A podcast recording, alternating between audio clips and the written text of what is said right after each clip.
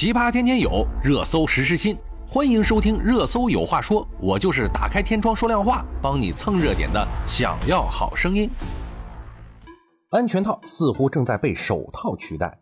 一位上海市市民说啊，在封禁期间，他会在外卖平台上刷物资，便利店的牛奶、面包常处于缺货的状态。但是呢，安全套一直他都有，可能啊没有人买吧。安全套的销量下降，就连全球最大的安全套生产企业康乐公司也叫苦连天。它过去的两年啊，安全套的销量下降了百分之四十，不得不开辟新的生产线，转而生产手套。从天眼查获取了一组数据，从二零二零年到今年六月二十日。有超过四万家安全套生产企业注销，平均每年注销一点七三万家，远多于二零一九年的注销数据。为什么会发生这样的变化呢？便利店的食物短缺，安全套却总是有货。从宠儿到弃子，安全套只花了两年左右的时间。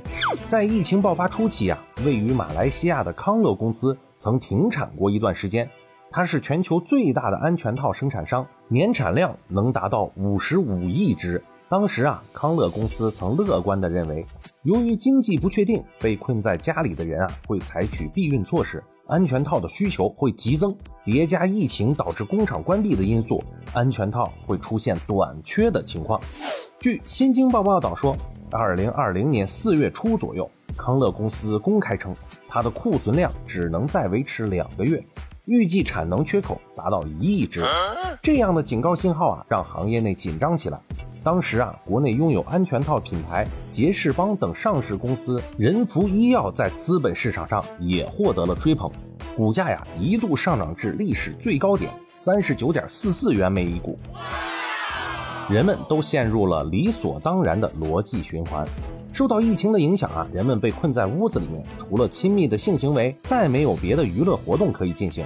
而随着时间的流逝，这一逻辑终于被现实给打败了。在过去的两年时间里，康乐公司安全套产品的销量下降了约百分之四十。安全套的销量下降的原因，或许能够从上海市过去的这一轮疫情中可以看到些眉目。有三位来自上海的受访者说呀，在封闭期间。他们所在的小区会组织团购，但团购上啊，基本上都是日用品，从没有遇到过团购安全套的，或者是因为家庭外的使用场景受影响。康乐公司不仅啊生产自有品牌的安全套，也为其他品牌代工，包括杜蕾斯等品牌，也包括广东思诺科技股份有限公司。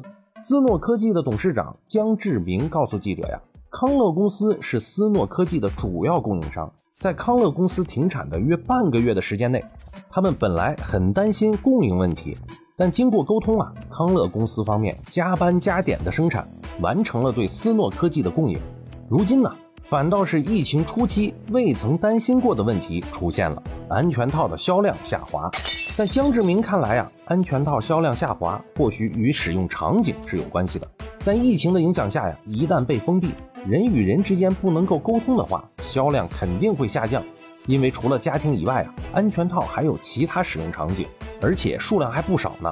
江志明称，当人们的沟通和往来减少以后，安全套的使用频率也有所减少。据南方周末援引的一组统计数据显示，在中国市场上，安全套的使用场景接近一半是发生在家庭以外的地方。那么好了，在安全套的销量下行以后啊。部分安全套生产企业迎来了卖身的命运，比如啊，桂林紫竹乳胶制品有限公司拥有品牌高方，在今年六月份的时候，稳健医疗发布公告，以四点五亿元自有现金收购紫竹乳胶百分之百的股权。这一笔收购啊，看中的却是紫竹乳胶的手套业务。二零二一年，紫竹乳胶实现销售收入约三点二亿元。净利润约为五千零八十五万元，其中医用乳胶外科手套贡献的收入占总收入约百分之五十五。不仅仅是紫竹乳胶，前文提到过的，因为有安全套业务受到追捧的人福医药也做出了相似的决定。二零二零年十一月，仁福医药发布公告说。他们以两亿美元转让持有的乐福斯集团百分之四十股权。